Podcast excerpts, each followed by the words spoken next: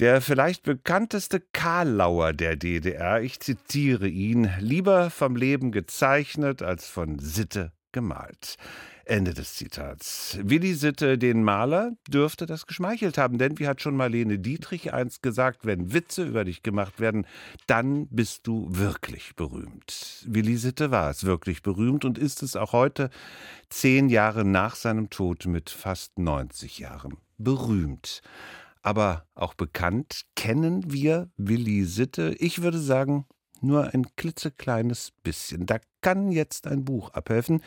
Der Titel des Buches Nackt in der DDR, mein Urgroßonkel Willi Sitte und was die ganze Geschichte mit mir zu tun hat. Das ist ein Buch von einem jungen Journalisten, von Aaron Bogs. Herr Bog, schönen guten Tag. Ja, hallo. Ja, was hat das Ganze denn mit Ihnen zu tun? Ähm, das Ganze mit mir zu tun. Ich merke auf jeden Fall, es zieht sich auf jeden Fall etwas durch. Mein Name wird oft, äh, wird jetzt von, von, von Ihnen wurde es auf jeden Fall richtig gesagt, Box. Äh, oft wird immer Box oder Brooks oder sonst was gesagt. Und das Buch heißt Nackt in die DDR. Es, es wird immer oh, Nackt in der DDR. Das gesagt. ist interessant. Das klingt dann immer so, als ob ich nackt in der DDR wäre, aber es geht darum, dass ich ja nackt in die DDR gehe. Das wird sich zeigen, wenn man das Buch liest. Ich will auch gar nicht penibel sein, weil ich finde das immer nur eine witzige Vorstellung, so nackt in der DDR. Es ähm. ist so interessant, dass es ein freudscher Versprecher ist, weil ja. auf meinem Plan steht hier nackt in die DDR. Ja, weil man viele, viele ist mir schon aufgefallen. Viele sagen nackt in der DDR. Das, aber, aber was, was diese ganze Geschichte mit mir zu tun hat, das ist, ähm, das ist eigentlich die Grundfrage, die ich mir eigentlich die ganze Zeit auch noch ähm, bis heute stelle, wie genau diese Verbindung aussieht, die ich mit dieser Geschichte meines Urgroßonkels, den ich ja nie kennengelernt habe, und aber auch mit meiner Familiengeschichte, die ich dort recherchiert habe, bis zu meiner Gegenwart eben, was das, äh, wie das genau wirkt. Ich merke da verschiedenste Anknüpfungspunkte, die sich einfach viel deutlicher zeigen. Aber so eine ganz klare Aussage könnte ich da noch gar nicht machen. Sie haben das Buch Ihrer Großmutter gewidmet. Warum? Weil äh, meine Großmutter mich eigentlich in diese Geschichte überhaupt erst reingeholt hat. Das war ziemlich spontan. Vor einmal hat sie ein Gemälde hervorgeholt. Sie hat gewusst, dass ich mich für das Thema anfange zu interessieren und hat dann ein altes Gemälde, was niemand kannte, ähm, von Willi Sitte hervorgeholt und hat gesagt, ähm, das hat dann erstmal angefangen zu erzählen, dass es doch eine ziemliche Verbindung gab zu ihm, wo ich nie gedacht habe, also ich wusste, dass dieser Mann in unserer Familie war und dass er berühmt war, aber ich habe gedacht, okay, das ist so weit weg von uns und auch, ähm, auch die ganze DDR-Geschichte ist total weit weg.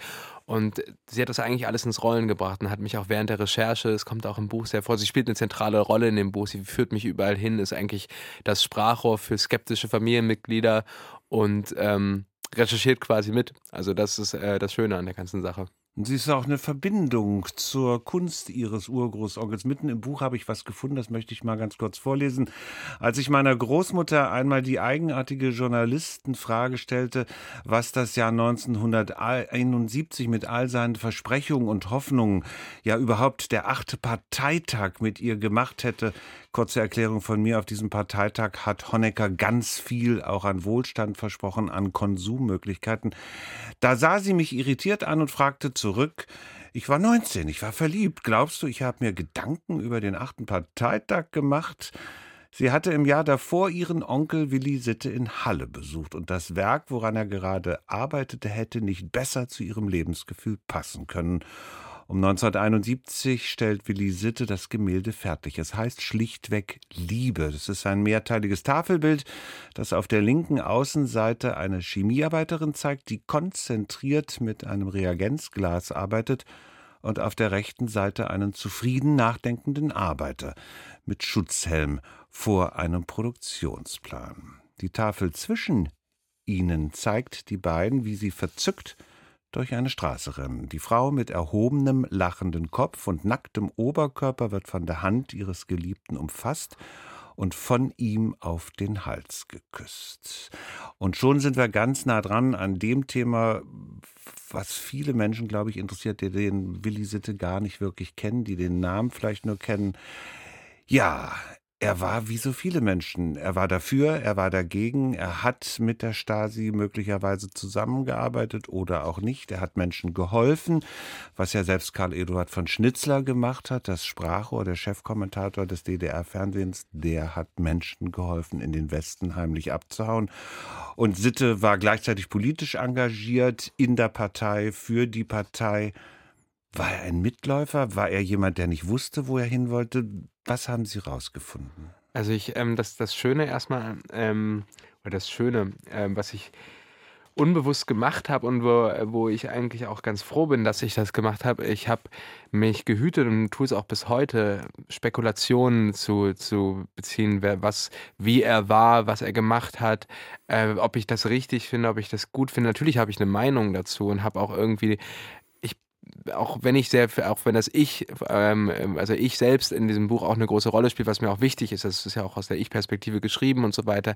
Aber gleichzeitig habe ich ja auch dieses Leben von, von ähm, den 20er Jahren bis ähm, ins Jahr 2013, wo er gestorben ist, verfolgt, beziehungsweise hauptsächlich bis zum Jahr 1990.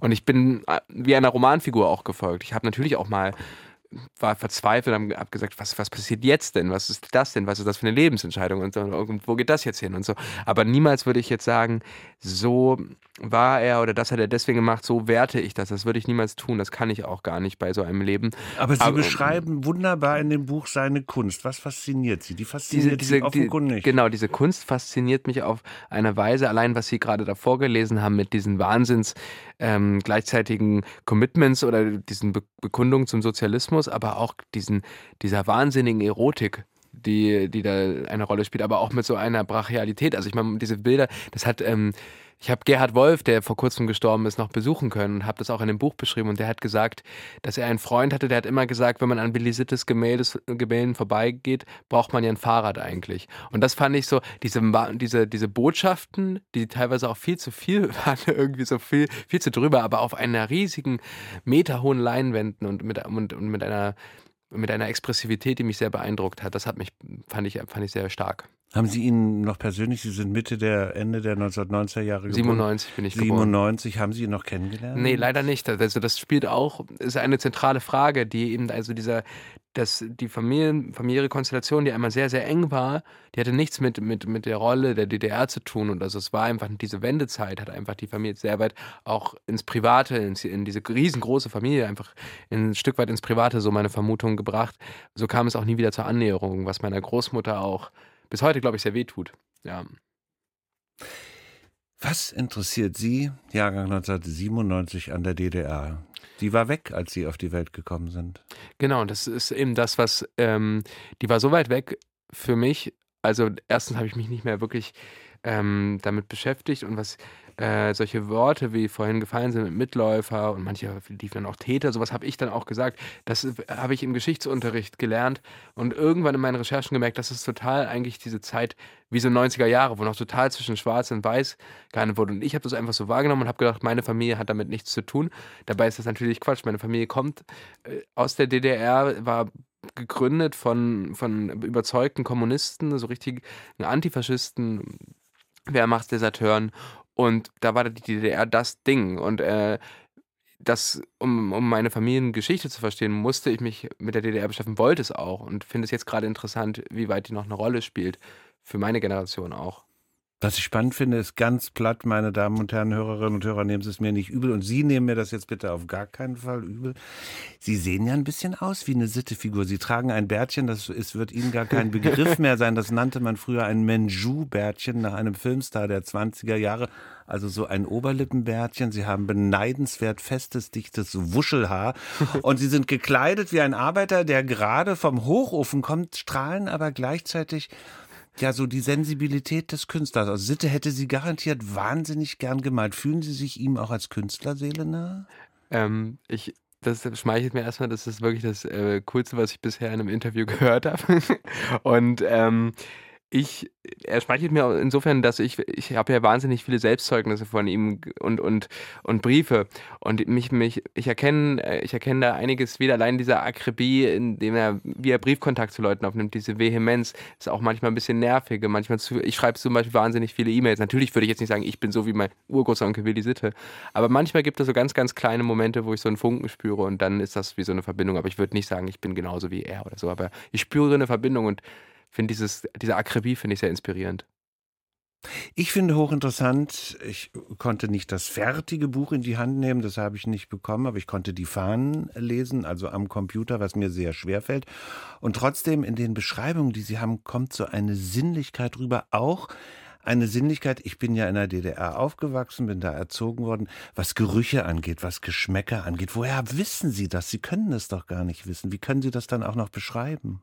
Also ich habe ähm, sehr viele, sehr, sehr, sehr, sehr, sehr viele Gespräche geführt und habe sehr viele ähm, Filme mir angesehen und habe mir ähm, Bücher durchgelesen. Ich habe mich sehr an Florian Illies ähm, orientiert, der, der so eine Wahnsinnsrecherche gemacht hat, weil ich dachte, wie, so, wie kann man Geschichte aus der Vergangenheit in die Gegenwart holen, ohne dabei gewesen zu sein und das so zu schreiben, wie versuchen wie in so einem Roman.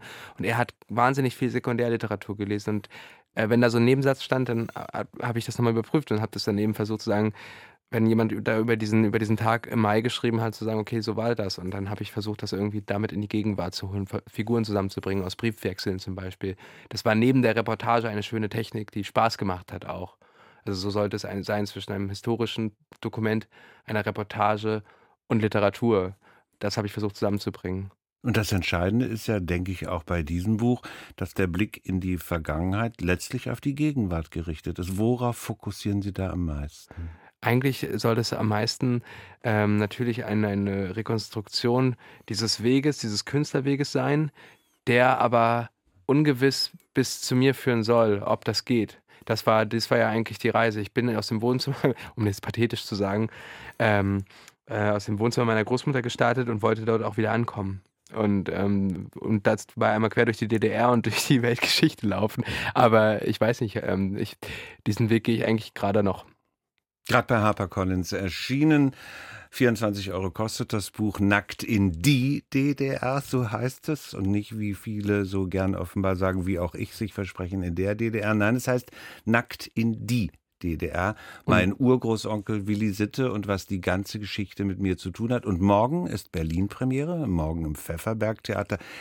Er hebt schon den Finger, hat Angst, ich würde das vergessen. Nein, das vergesse ich nicht. Er, das ist der Autor Aaron Burgs, Journalist auch. Also morgen Premiere in Berlin im Pfefferberg Theater. 20 Uhr, es gibt Tickets ab 11 Uhr. Und kleine gemeine Frage muss am Ende noch sein, Herr Burgs. Sind Sie nun ein sehr reicher Mann? Weil ich meine, Willi Sitte-Bilder kosten ja nun auch inzwischen eine Menge. Und Sie haben die so hinterm Ofen, hinterm Schrank, unterm Teppich. Wie sieht das aus? Ich habe ähm, das, das, hab das Bild gar nicht, worum es auch in dem Buch geht. Das, das ist versteckt äh, in meiner Familie. Das darf ich jetzt nicht äh, laut sagen, sonst äh, kriege ich Ärger von involvierten Personen. Aber vielleicht findet man das irgendwann bald heraus. Vielen Dank für das Gespräch. Vielen Dank.